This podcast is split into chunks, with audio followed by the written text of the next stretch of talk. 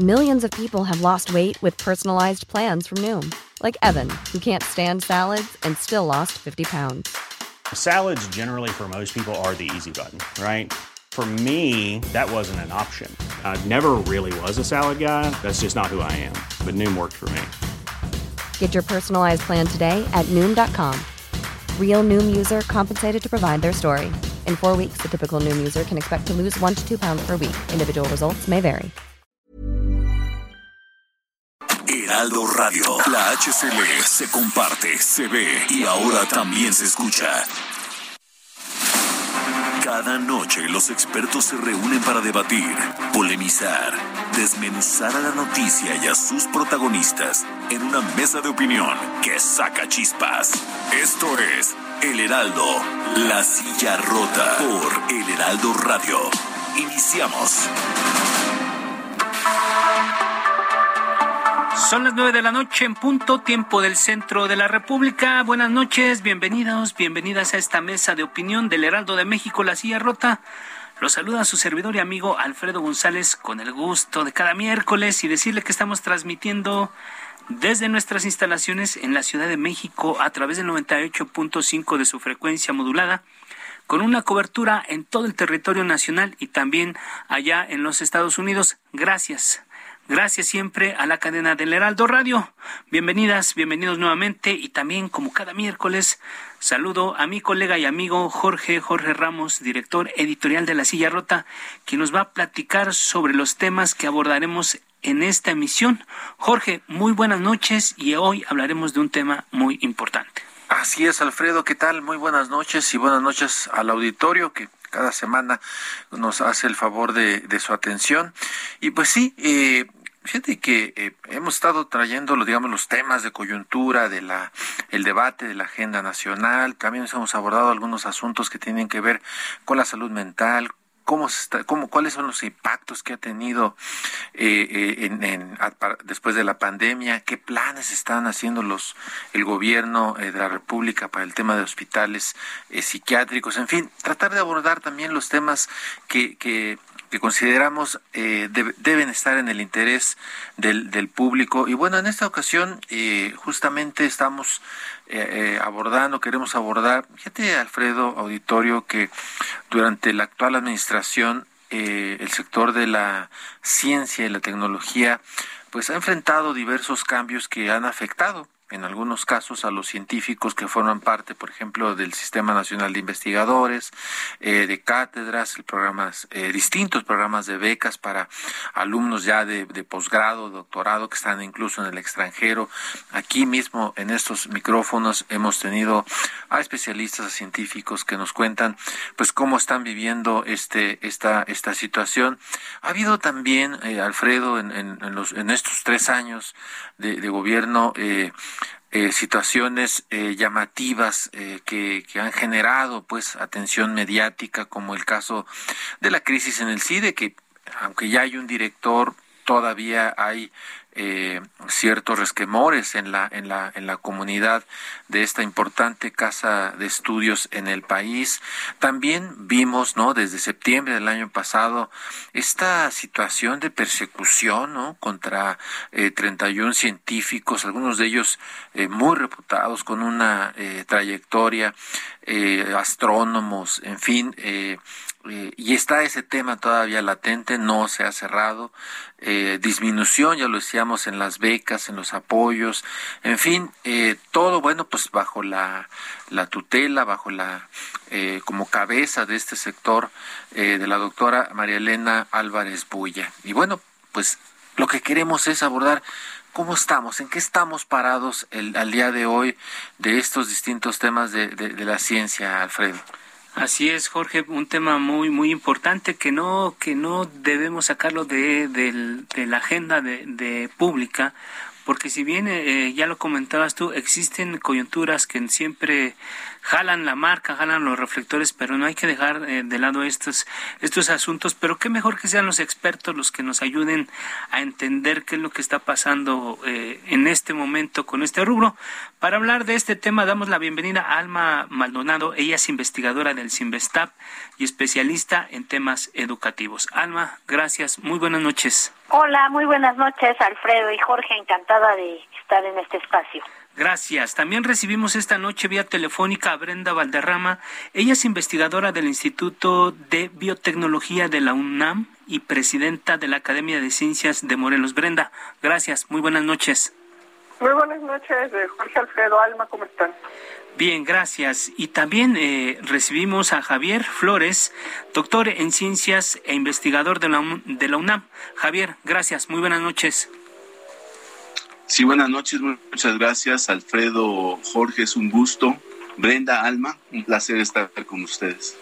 Pues entremos, entremos de lleno ya sin más preámbulo. Ya eh, decíamos que es un tema muy, muy importante, Jorge, del que son los expertos los que tienen que comentarnos muchas cosas sobre esto. Así es, y eh, quisiéramos empezar eh, con Brenda Valderrama, que ya decíamos, ella es presidenta de la Academia de Ciencias en, Morelos, investigadora universitaria, preocupada por estos temas, y preguntar, Brenda, ¿Cuál es el balance en este momento que, ves de la situación que atraviesa la, ciencia en, México? Pues mira, el balance es negativo en el sentido de que se han reducido eh, los recursos para la ciencia en todas sus vertientes, pero de manera muy importante, no solamente es lo cuantitativo, o sea, hay menos dinero, pero lo cualitativo también es muy importante. Se están asignando los recursos bajo criterios extraordinarios ya no se están respetando los, las formas que había antes, eh, las cuales eran mediante convocatoria pública, mediante evaluación por comités integrados por pares y dictaminación por comités eh, también electos por la comunidad científica. Ahora se está eh, dirigiendo mucho el recurso a, a directas asignaciones directas, con lo cual se reduce todavía más el margen de maniobra de la comunidad científica en el aspecto presupuestal. Pero no solo es eso, sino el cambio de fondo, el cambio de paradigma, el haber desmantelado un sistema que tenía pues una cierta orientación, que estaba dirigido con una serie de principios y que ahora la verdad es que nos quedamos sin principios, realmente perdimos la brújula. Y creo que eso es lo más grave porque el dinero se recupera, pero recuperar la orientación y la dirección es en la que tenemos que estar caminando todos en el mismo sentido y creo que nos va a llevar más tiempo. Gracias, gracias, eh, doctora. Eh, Considerando la serie de decisiones que ha tomado el CONACIT en estos tres años de gobierno, ¿cuáles son los temas que más le preocupan a la comunidad científica Alma Maldonado? Sí, bueno, eh, hola otra vez, buenas noches a Brenda y a Javier. Eh, yo creo que son varias las preocupaciones eh, en este momento. Eh, una pasa por el tema del acoso a la comunidad científica, que creo que no debemos desdeñar esta situación, ¿no? Donde son una serie de ataques, em, eh, de dichos, de descalificaciones, y que y que llegan ya al terreno de, de casos como el CIDE, ¿no? Que ha sido una comunidad totalmente acosada por este gobierno eh, con un director impuesto eh, en contra de la, de, la comunidad. Entonces creo que eh, ese es uno de los temas importantes. Por supuesto, Brenda ya mencionó otro que tiene que ver con el financiamiento, pero me parece que los cambios que está está haciendo el CONACIT, el rumbo que está llevando eh, el sector de la ciencia y la tecnología es muy preocupante y que eso también eh, se materializa en la propuesta de ley general de ciencia y tecnología que debería de haber pasado eh, o sido aprobada en el 2020, que en este periodo, el periodo termina esta semana, ya tampoco se va a incorporar esta ley y mientras tanto el CONACID está haciendo pues los cambios que quiere, ¿no? Las modificaciones que quiere, eh, sin una discusión pues abierta, plural y franca con la comunidad de cuál debería de ser el rumbo eh, y creo que también todo esto nos lleva a pensar que eh, los resultados de esta situación es que pues el país se estanca en este sector, mientras que las demás naciones eh, con las que competimos o similares, pues van avanzando y, van eh, moviéndose hacia hacia el rumbo que han discutido, ¿no? Eh, creo que ese es un tema muy importante que no que habría que mencionar. Claro, muchísimas gracias, Alma. Eh, Javier Flores, yo, mira, me recuerdo hace más de 20 años cómo la comunidad científica se, se movilizaba y, una de las exigencias, eran muchas, pero una de las exigencias que recuerdo mucho es eh, que reclamaban eh, un porcentaje del Producto Interno Bruto que, que, se destinara a, la ciencia. Y pues parece que siempre ha sido como la, digamos, la, la, solicitud, la exigencia, el planteamiento eh, de los científicos y pues, la verdad es que la ciencia en México nunca ha sido uno de los sectores prioritarios eh, del gobierno y de pronto, de pronto, así como en muchas otras áreas, eh, eh, pareciera que se esperaba que con, con este gobierno del presidente López Obrador, con la cuarta transformación, hubiera un cambio. Javier, ¿consideras que la comunidad científica se siente defraudada? Eh, sí, definitivamente, sí, la, hay, hay una, una desilusión entre toda la, comunidad científica que eh, al principio, digamos, apoyó eh, la llegada del actual gobierno del presidente Andrés Manuel López Obrador. Digo, no todos, pero digamos en una amplia mayoría. ¿Por qué? Porque en los gobiernos anteriores no se, no se avanzaba, digamos, había como unas oscilaciones pero no se avanzaba y había prácticamente un estancamiento. Entonces, cuando el presidente, en, e, ese momento el presidente eh, ya electo, eh, Andrés Manuel López Obrador, eh, se pronunció a favor de aumentar los recursos para la investigación y demás, y desde antes de las elecciones, pues se generó esa esperanza que ahora pues eh, eh, digamos la mayor parte de la comunidad se siente completamente defraudada. En relación con el gasto, como ya señalaban eh, Brenda y Alma, pues creo que, hay que hay que ver cómo está ese tema actualmente en la mente de quienes dirigen este sector por parte del gobierno de la cuarta transformación. Y de hecho el, el documento más reciente, digamos la versión más reciente de la anteproyecto de la ley de ciencia y tecnología, eh, eh, se, puede ver muy claramente que no hay ninguna meta presupuestaria, o sea, no, no, no está definido hacia dónde se va, debemos dirigirnos en materia de inversión en ciencia y tecnología. Y lo único que se plantea es que debe de haber una, un, gasto donde debe de haber progresividad y no regresión, es decir, que, el gasto eh, debe de, no debe de reducirse en términos reales y, y si se puede, pues debe de aumentar. Eh, entonces creo que aquí tenemos una falla muy importante respecto de la legislación anterior que al menos eh, nos permitía eh, vislumbrar un horizonte hacia el cual deberíamos dirigirnos. En este momento, en materia presupuestaria, está pues perdido ¿no? en, este, en este documento. Muy bien, gracias Javier Flores. En marzo de este año, el CONACID publicó en la Comisión Nacional de Mejora Regulatoria el anteproyecto de la Ley General de Humanidades, Ciencia, Tecnología e Innovación, que debía publicarse a finales del 2020. Ya se han realizado diversos foros sobre esta nueva ley, hay diversas posturas sobre el tema, pero el CONACID parece que no parece que no, no incluyó lo que los investigadores consideraban necesario modificar o ajustar, o sea, incluir muchas cosas que no estaban consideradas de principio. ¿Cómo ve la comunidad científica este anteproyecto, Brenda Valderrama? Mira, aquí, aquí hay sentimientos encontrados. Por un lado, eh, llevamos ya pues dos años de atraso en la en la elaboración de una ley general de ciencia y tecnología. Hay algunas eh, personas que piensan que mejor que, se posponga y así pues nos da más tiempo de, esperar a que termine la administración y podamos ya contender mejor con esa redacción. Pero por otro lado, y, yo en particular estoy muy preocupada, porque la ley vigente, que era una ley buena, funcional, digamos, fue mutilada en noviembre del 2020 y se le retiró una sección completa de la ley. Y eso yo creo que es parte de lo que estamos viviendo ahora. Ya no existe ninguna ningún lineamiento eh, legal para la, el ejercicio de los fondos. Cualquier cualquier forma de, de asignación de recursos es válida, porque ya no hay lineamientos se perdió una sección completa de la ley. Entonces, estamos en una disyuntiva entre tener una ley mutilada, como la tenemos ahorita, en la cual no existe ni siquiera la obligación del CONACYT de dar fondos, muchísimo menos la forma, o por otro lado, correr el riesgo de que entre una ley todavía más retrógrada, que reduzca todavía más las libertades académicas. Es un, es un dilema.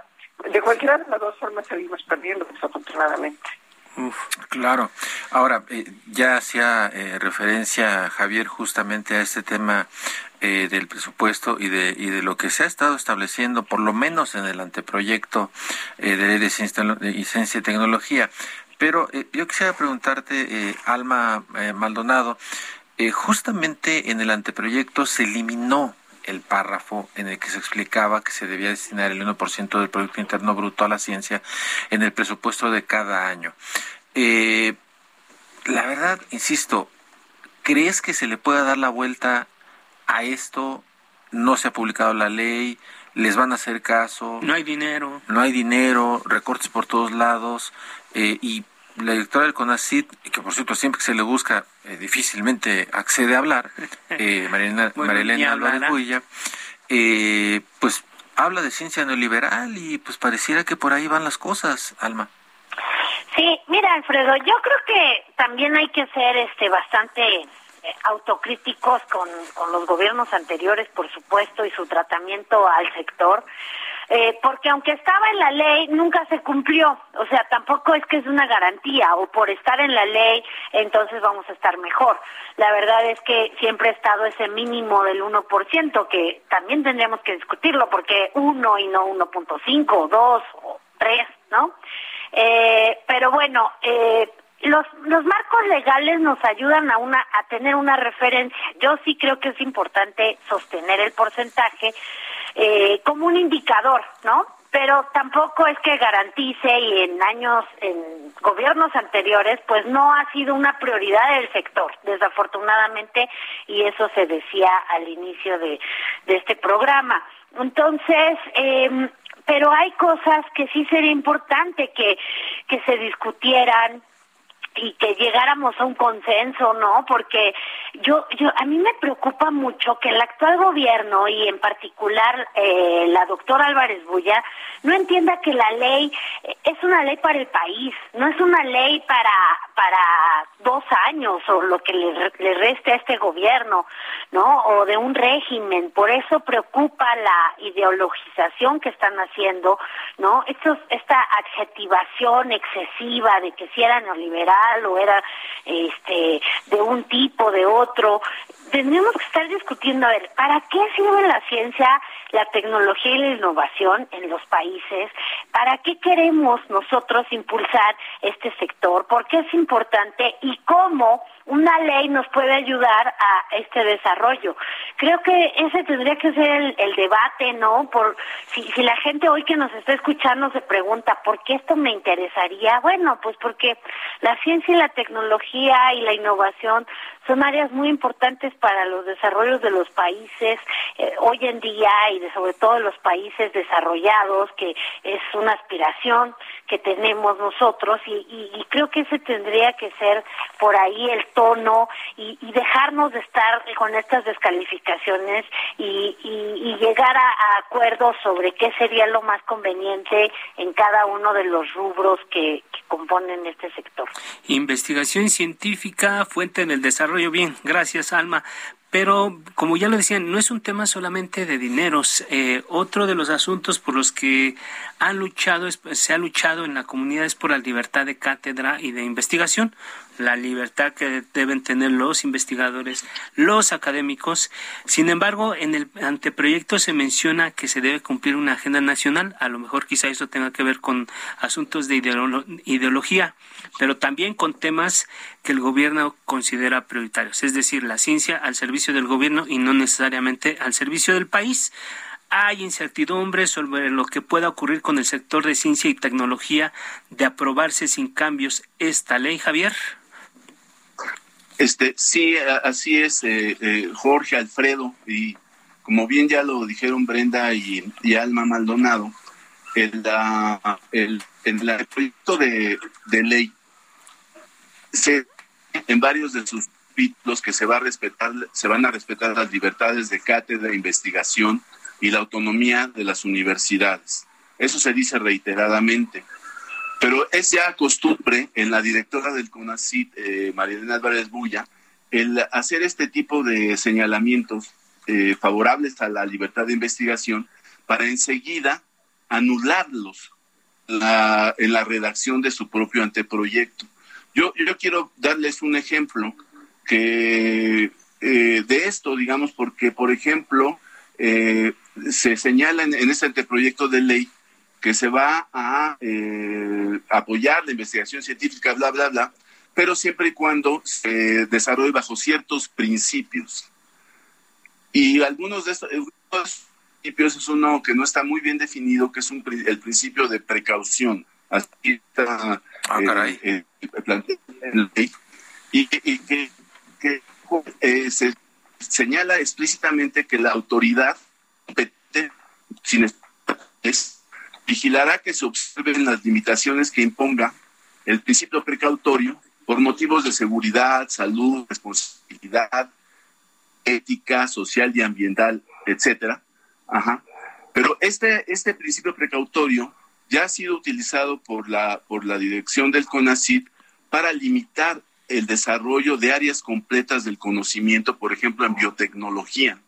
Entonces, el decir que se va a respetar la libertad de investigación, pero que va a estar eh, vigilada para eh, que se cumplan ciertas limitaciones, entonces eso ya no es una, una libertad, digamos, como satisfactoria. Yo creo que sí, la, se debe, debe de, la investigación se tiene que desarrollar bajo ciertos, bajo, principios éticos eh, y demás, y cuidados, pero sin llegar al punto de eh, eh, bloquear, digamos, el avance del conocimiento simplemente por una, por, por cuestiones de tipo ideológico, como en este caso. Entonces sí, como bien lo dices Alfredo y lo dice también Jorge, si hay una, una contradicción, pues se supone que se apoya la libertad de investigación en este anteproyecto y demás. Yo quisiera nada más, antes de, digo, eh, seguramente seguiremos platicando de esto, sí, pero quisiera señalar algo que ya, ya que, que muy rápidamente, que eh, es cierto que este, como dice Alma Maldonado, este proyecto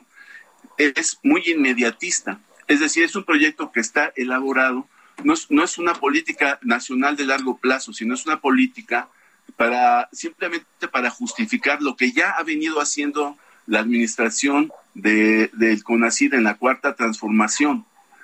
Y, la prueba de eso es que, por ejemplo, todo el capítulo dedicado a los centros públicos de investigación no hacen más que justificar todas las medidas de control que se han venido tomando en el caso, por ejemplo, del CIDE. Es decir, es, hacer una ley para, para justificar lo que ya hice, no, no lo que el país, no hacia dónde el país tiene que caminar. Yo creo que ese es uno de los problemas más importantes que tiene este anteproyecto.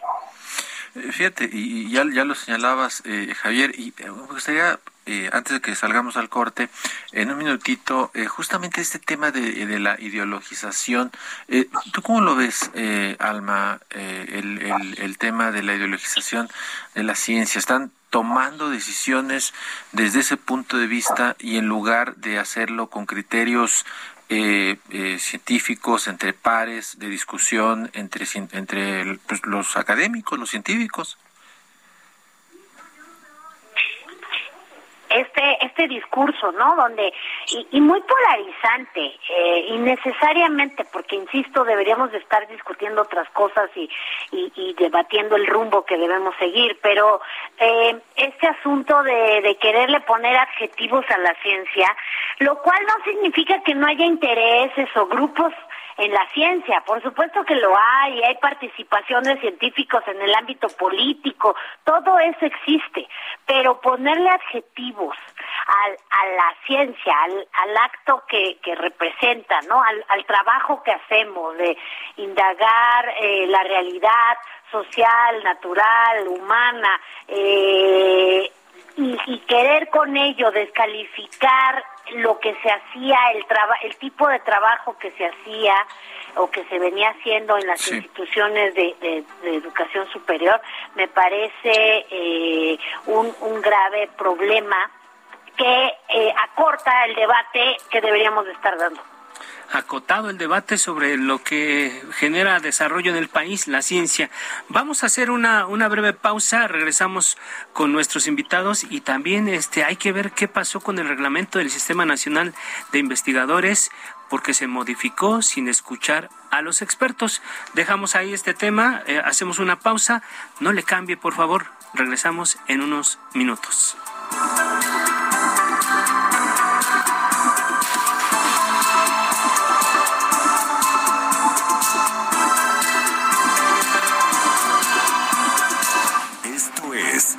De Opinión, La Silla Rota.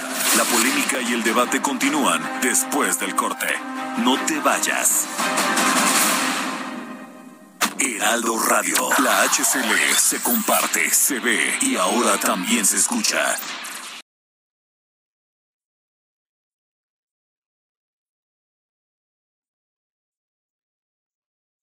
Heraldo Radio.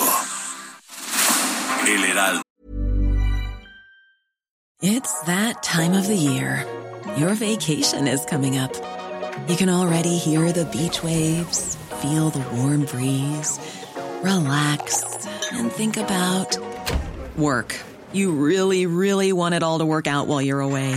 Monday.com gives you and the team that peace of mind. When all work is on one platform and everyone's in sync, things just flow wherever you are. Tap the banner to go to Monday.com.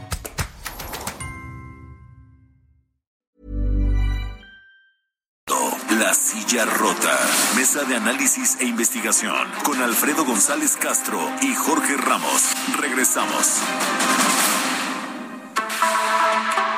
Son las nueve de la noche con 30 minutos, hora del centro de la República. Le reiteramos que estamos transmitiendo totalmente en vivo por el 98.5 de su frecuencia modulada acá en la Ciudad de México y con una cobertura en prácticamente todo el territorio nacional y allá en los Estados Unidos también, gracias a la cadena de El Heraldo Radio. Estamos de regreso, Jorge con un tema muy importante, ya lo decíamos, sin, sin ciencia no hay desarrollo y creo que la ciencia en nuestro país, sobre todo la comunidad científica donde se genera el conocimiento, no está pasando por un buen momento y los expertos nos hacen saber dónde está el, el nudo gordiano de este, de este problema, porque en realidad existe una ley, existen disposiciones legales, pero parece que todo está encaminado para favorecer una coyuntura política y no necesariamente el desarrollo de nuestro país, Jorge. Así es, Alfredo, y bueno, bienvenidos todos, buenas noches. Y para continuar y no, no dejar a, Brenda eh, eh, Valderrama sin su, sin su postura sobre este tema de la ideologización que eh, aparentemente estamos viendo, y ya nos hacía su comentario Alma, eh, Javier, ¿tú cómo lo estás viendo, Brenda Valderrama? Pues a mí siempre me preocupa mucho porque los criterios objetivos de evaluación y de acreditación están siendo sustituidos por criterios subjetivos que tienen que ver más con la afiliación a, la causa que realmente el trabajo académico. Y, este, y todo se está armonizando. Lo que dice Javier es muy importante. La, ley no se ha modificado, pero todo lo que está por debajo de la ley, el reglamento, lineamientos, reglas de operación, todo se está modificando como si la ley ya se hubiera cambiado. Y eso, en realidad, aparte de que es una ilegalidad y que algún día tendrán que rendir cuentas, por lo pronto lo que ocasiona es que eh, se genera una enorme eh, distorsión y ambigüedad en todos los procesos de selección. Y estamos hablando de, prácticamente todo, porque todo pasaba por comités que tenían reglas muy claras y dirigidas. Y ahora, ahora realmente no sabemos muy bien qué es lo que se está evaluando. Y hay mucha incertidumbre, y mucha inconformidad de la comunidad académica. Y es pues es parte de un, de un plan, o sea, no es una cuestión aleatoria, es parte de una estrategia en la cual si no se puede modificar la ley, porque acuérdense que lo pretendieron hacer desde febrero de 2019, cuando entró la, la, iniciativa de la senadora Rivera y que no pudo ser procesada. Pero desde enero del 2019 todos los demás instrumentos de, del sector han sido modificados eh, en ese sentido y, pues genera una enorme inconformidad. Mira, por ejemplo, hablaban hace rato del reglamento del Sistema Nacional de Investigadores. Es, es, tan como que se modifica el objetivo del Sistema Nacional de Investigadores y ya no coincide con el decreto de creación. ¿Sí? Claro. Así de, así de franco. Desalinearon el reglamento con el decreto de creación. Entonces, ¿quién sabe qué están evaluando honestamente? Es muy complicado. Muy complicado y sobre todo eh, una de las partes también que se, eh, comentábamos es que se modificó el reglamento del Sistema Nacional de Investigadores sin escuchar a la comunidad científica y uno de los principales cambios fue respecto a, los investigadores de universidades privadas, a quienes les quitaron un estímulo económico. Regresamos al tema del dinero. ¿Qué está pasando acá? Alma.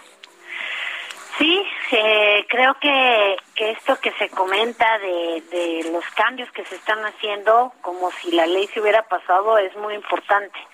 Eh, y se ve reflejada en las decisiones que está tomando el Consejo y se ve al final el impacto en el dinero, que, que podría parecer el último eslabón, pero en realidad a partir del dinero y del financiamiento, pues se decide el rumbo de, de por dónde van las actividades, de cuáles son las prioridades, ¿no? Eh, nos hemos quejado ya largamente de el recorte a la ciencia básica, por ejemplo, eh, hay muchos problemas con, con el tema de a partir de la cancelación de los fideicomisos en los distintos centros, de ahora eh, dónde está ese dinero, cómo se está manejando, eh, por supuesto el asunto de, de los fondos especiales.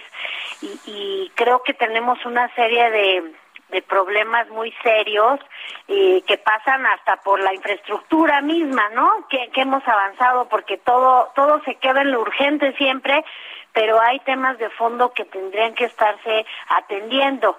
Yo me preguntaba hace ratito si si se hiciera una consulta sobre la gestión de Elena Álvarez Bulla y los demás eh, secretarios de, de las distintas ramas y algunos directores, eh, me parece que Elena sería una de las que saldrían peor paradas. Eh, ante la comunidad, porque son muchos los agravios, porque aunque, como lo decía Javier, muchos de las personas eh, pertenecientes a este sector votaron por este gobierno, eh, realmente estaban esperando otra cosa, ¿no? Ojalá y, sería un llamado a la directora a ver si se, ella se sometería a una revocación, a ver cómo sale. pues mira, Alma, la verdad es que yo este, pienso y me imagino eh, que después de que dejen su, su cargo, ella como directora del CONACIT, eh, yo no sé si pueda ir con tranquilidad a su biblioteca de su de la institución donde ella haga investigación o a la cafetería. Y me gustaría ver cómo cómo cómo la van a recibir y ya lo veremos, ya lo veremos, porque va a llegar ese momento, va a llegar ese momento y ya veremos cómo les va. Pero bueno, lo, lo, que se dice siempre es que los cargos públicos duran un trienio, un año, medio año, seis años. Pero después de eso la vida sigue, en la vida sigue y entonces ahí es donde en realidad se enfrentan a lo que es eh, eh, otra cosa completamente diferente a lo que se vive desde el poder. Pero bueno, la historia los juzgará. un político priista, que, que decía que los, la diputación te dura tres años, pero la vergüenza esa dura toda la vida. Vamos a ver. Vamos a ver. Pero bueno, estábamos este, justamente en el tema del anteproyecto eh, de la ley de ciencia, pues, estamos desbrozando lo, lo, más posible. Y bueno, eh, ya, ya escuchábamos ahorita, Alma lo comentaba respecto de estos recursos, pero este anteproyecto eh, propone que sean las instituciones privadas las que paguen el estímulo a los miembros del SNI. Eh, ¿Es esto viable, eh, Brenda Valderrama?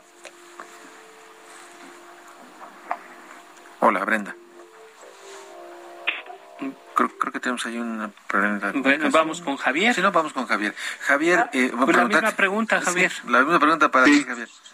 ¿Es viable? Sí, bueno, es, sí, bueno, es una, es, es una, una de las partes más absurdas que tiene el anteproyecto de ley, porque por ejemplo, se, digamos, se elimina, se excluye, es, una parte que define a esta ley y la política de este gobierno como una política totalmente discriminatoria, porque un país debe de buscar, la, política de ciencia de un país debe buscar el avance del conocimiento y la solución de los problemas del país a través de la investigación, sin distinciones de, de, de cuál es la procedencia de estos descubrimientos y demás.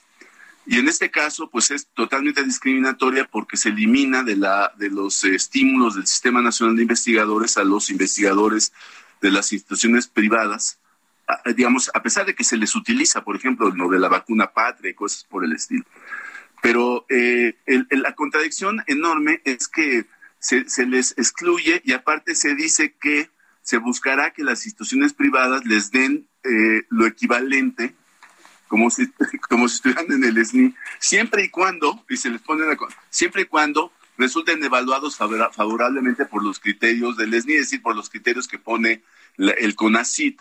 Entonces, no, no es posible que tú le pongas a alguien, eh, lo, lo, lo insultes y lo excluyas y luego le digas que cumpla con un lineamiento del cual tú lo has eh, excluido. Entonces yo creo que eso es absurdo, eso no se va, no, no, no va a poder hacer, ser así. Eh, tengo entendido que hay un montón de amparos por, por parte de, de, investigadores del sector eh, de las instituciones privadas, que porque es claramente discriminatorio y, es, y, discriminar en este país pues no se vale legalmente. ¿no? Yo quiero decir algo así muy rápidamente de, la, de, todo de la suerte que va que, que, veo que va a tener este este anteproyecto y es que hay que verlo a la, a la luz de que ya el, la, digamos la realidad eh, política del país ya cambió entonces digamos quien pensaba que este anteproyecto de ley podía ir eh, avanzando y cumpliendo todas sus etapas para que fuera aprobado finalmente a, eh, por, el Congreso creo que creo que todavía puede no ser. Es decir, ya si ya se tardó tanto, todavía puede tardarse más y hasta no ser.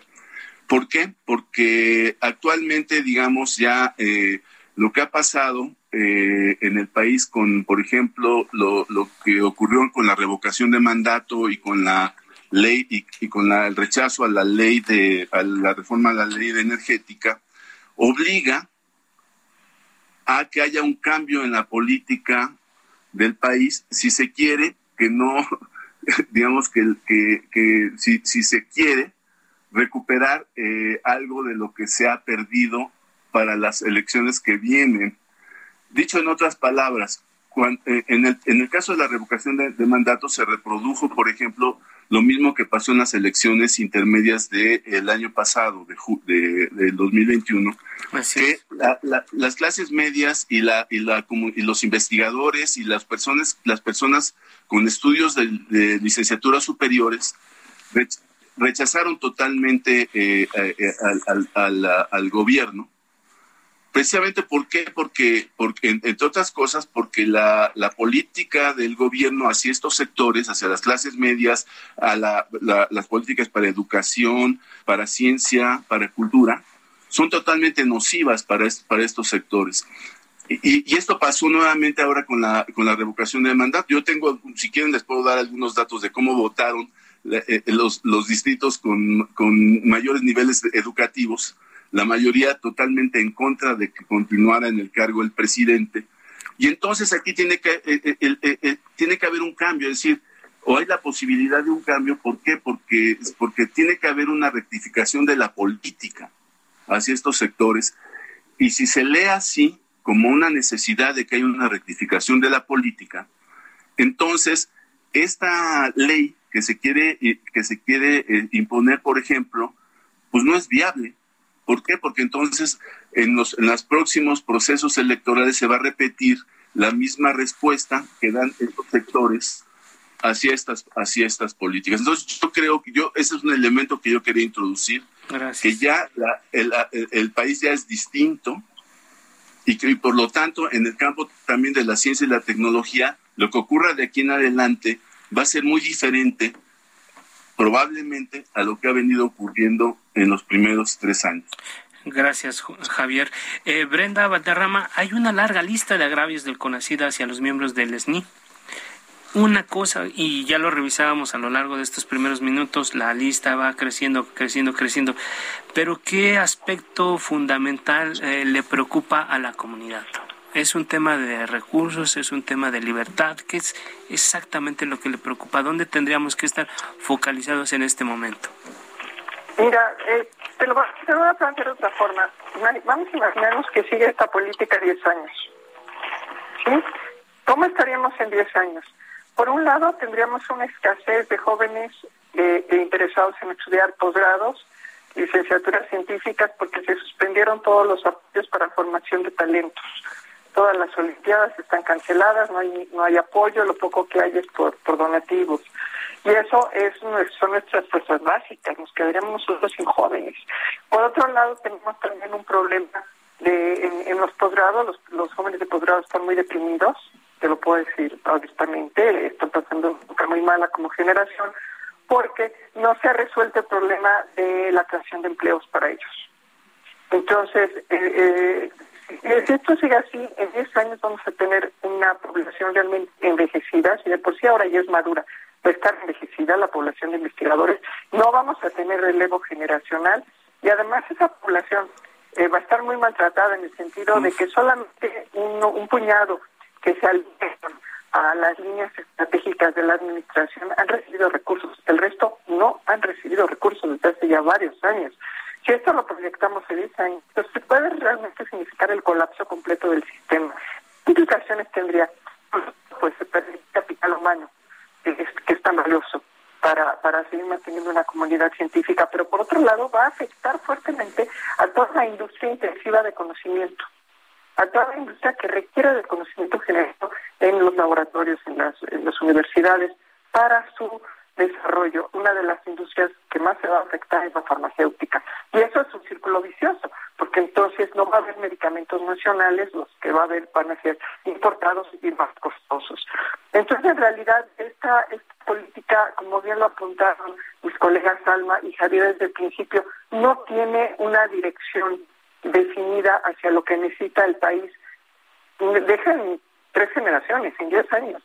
Eso es lo más grave de todo. Es una es una política pues eh, un poco retrógrada, eh, definitivamente eh, muy muy cerrada, con muy pocas posibilidades de generar desarrollo ni a las personas ni al país. Híjole, pues la verdad es que el, el, panorama que, que nos pintan es bastante desalentador y, y, esta pregunta que lanzaba eh, Brenda eh, Valderrama respecto de imaginarnos que esta política continuara 10 años más, pues la verdad es que este, sería un poco terrorífico pensar que durara así 10 años más. Pero bueno, eh, ya para cerrar, quisiéramos pedirles eh, en un par de minutitos eh, conclusiones respecto de este tema. Empezamos, por favor, con Alma Maldonado, investigadora del CIMESTAB y especialista en temas educativos.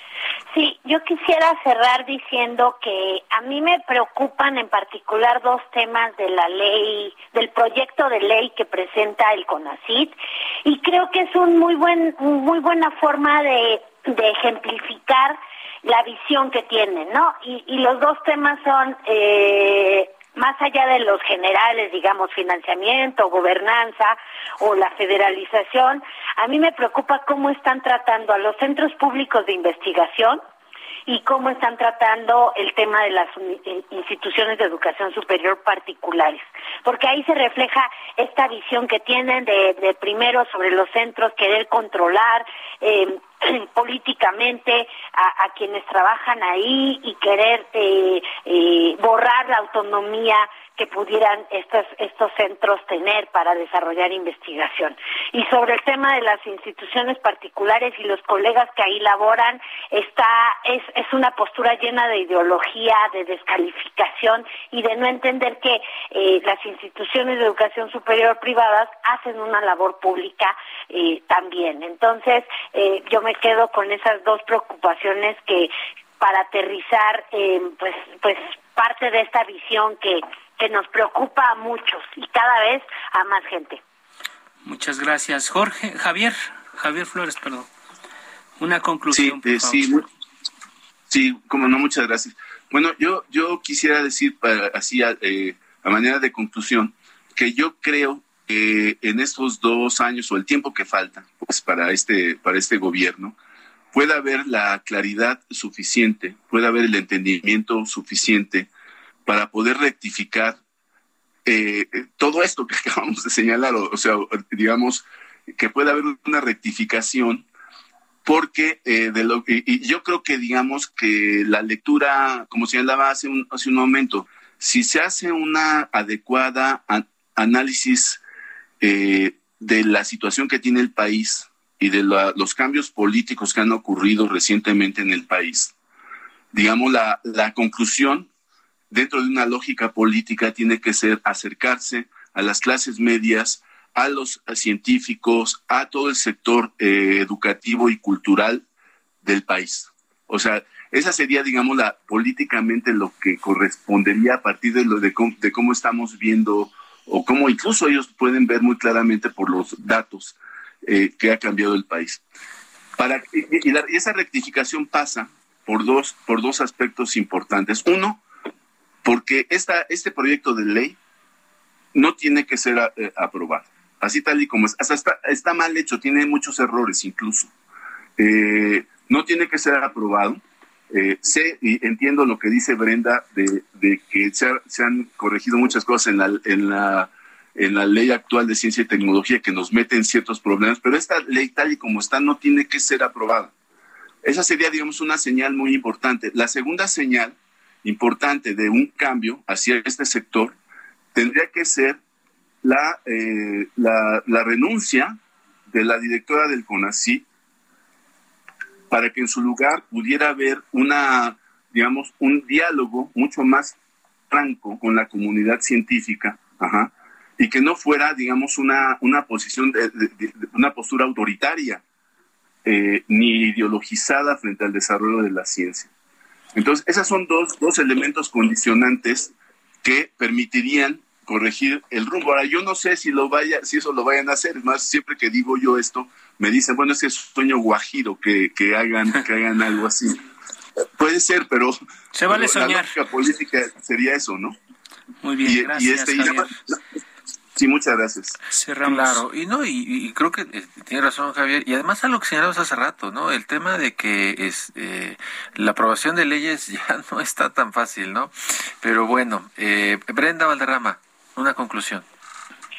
Eh, sí, pues yo cierro eh, dirigiéndome a tu audiencia, a tus escuchas, que seguramente se preguntarán, bueno, ¿y a mí a qué me afecta que haya una buena o una mala ley de ciencia? Suena muy ajeno, muy, muy distante. Sin embargo, eh, definitivamente lo que sabemos es que el desarrollo de los países está directamente vinculado por su capacidad de generar conocimiento. País que genera conocimiento rompe barreras y empieza a desarrollarse. Mejora absolutamente todo, mejora la salud, la educación, el medio ambiente y eso mejora la calidad de vida y genera prosperidad. Si nosotros dejamos de invertir en ciencia, si nosotros dejamos de tener un marco eh, jurídico, normativo, regulatorio, presupuestal que permita el desarrollo de la actividad científica, entonces sus hijos son los que lo van a padecer, porque van a sufrir las consecuencias. Y la van a sufrir en carne propia, porque vamos a tener que ser cada vez más dependientes del extranjero. Y ya lo vimos ahora con el COVID como México no tenía vacuna, nos tuvimos que formar en la fila de las vacunas. Ahorita México no tiene oncológicos, nos tenemos que formar en la fila de los oncológicos. Eso es lo que perdemos por no invertir en ciencia y tecnología. Así que, amigos que nos escuchan, por favor, estén atentos y apoyen a la comunidad científica, que la comunidad científica trabaja para ustedes. Muy bien, pues muchísimas gracias a eh, tres voces eh, que, que, conocen y que además son voces muy serenas. Gracias, Alma Maldonado, investigadora del CIMBESTAP. Gracias, Brenda Valderrama, investigadora del Instituto de Biotecnología de la UNAM. Y por supuesto también gracias, Javier Flores, doctor en ciencias e investigador de la UNAM. Gracias a los tres. A los tres. Muchas gracias. Muchas gracias, Alfredo. Antes de irnos, queremos informar que el presidente López Obrador está dando cuenta de que esta noche en Palacio Nacional cenó con empresarios de Estados Unidos del Consejo de las Américas que presiden Susan Segal. Eh, tenemos un reporte en, este momento. Así es. Bueno, este, tenemos en la línea a Paco Nieto. Paco Nieto, buenas noches. A ver, platícanos. En un minuto. Alfredo, Jorge, ¿qué tal? Muy buenas noches. Pues sí, como ya lo adelantaron, el presidente acaba de pues cenar con integrantes del Consejo de las Américas. Estos integrantes son pues, básicamente empresarios estadounidenses que llegaron desde las 7 de la noche al Salón Tesorería, ahí donde se hacen las mañaneras todos los días. Y bueno, pues los temas importantes a tratar fueron el de las inversiones y sobre las posibilidades de más oportunidades económicas del país. Eh, los estadounidenses estuvieron acompañados por el embajador de Estados Unidos en México, Ken eh, Salazar, y bueno, el presidente estuvo acompañado pues por los secretarios de gobernación, de relaciones exteriores, de economía y también el secretario de Hacienda. El, mañana, el, presidente pues mañana en su, en su conferencia de prensa dará más detalles de lo que sucedió en esta cena, donde también estuvieron empresarios mexicanos del Consejo Coordinador Empresarial. Es la primera vez que está el líder, el nuevo líder de la de la de, esta de este organismo empresarial en una reunión con el presidente en Palacio Nacional y seguramente pues estará dando más detalles en la mañanera de este jueves. Pues es parte de lo que está ocurriendo aquí en Palacio Nacional. Eh, mira, y yo creo que fue una reunión sin cortocircuito, ¿no? Sí, porque además viene la cumbre de las Américas y están pensando en cómo se integra el continente americano en una cosa parecida a la Unión Europea. Vamos a ver qué pasa, pero bueno, ahí van caminando. Nos vamos, eh, Jorge. Gracias, Paco. Gracias Paco, gracias Paco Nieto. Nos vamos, llegamos al final de este espacio. No sin antes agradecer Isaías Robles que hace posible este espacio en la información, Ángela Arellano en la producción, Iván Marín y Javier Báez en los controles técnicos y Gustavo Martínez en la ingeniería.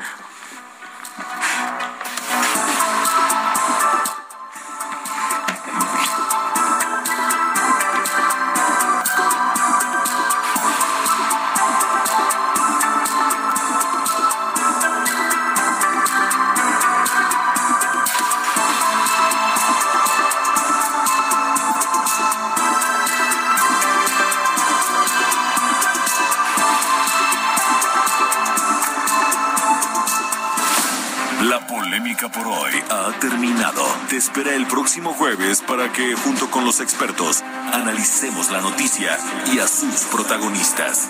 Esto fue El Heraldo, la silla rota, por El Heraldo Radio, con la H que sí suena. Hasta entonces. Heraldo Radio 98.5 FM, una estación de Heraldo Media Group, transmitiendo desde Avenida Insurgente Sur 1271, Torre Carrachi, con 100.000 watts de potencia radiada.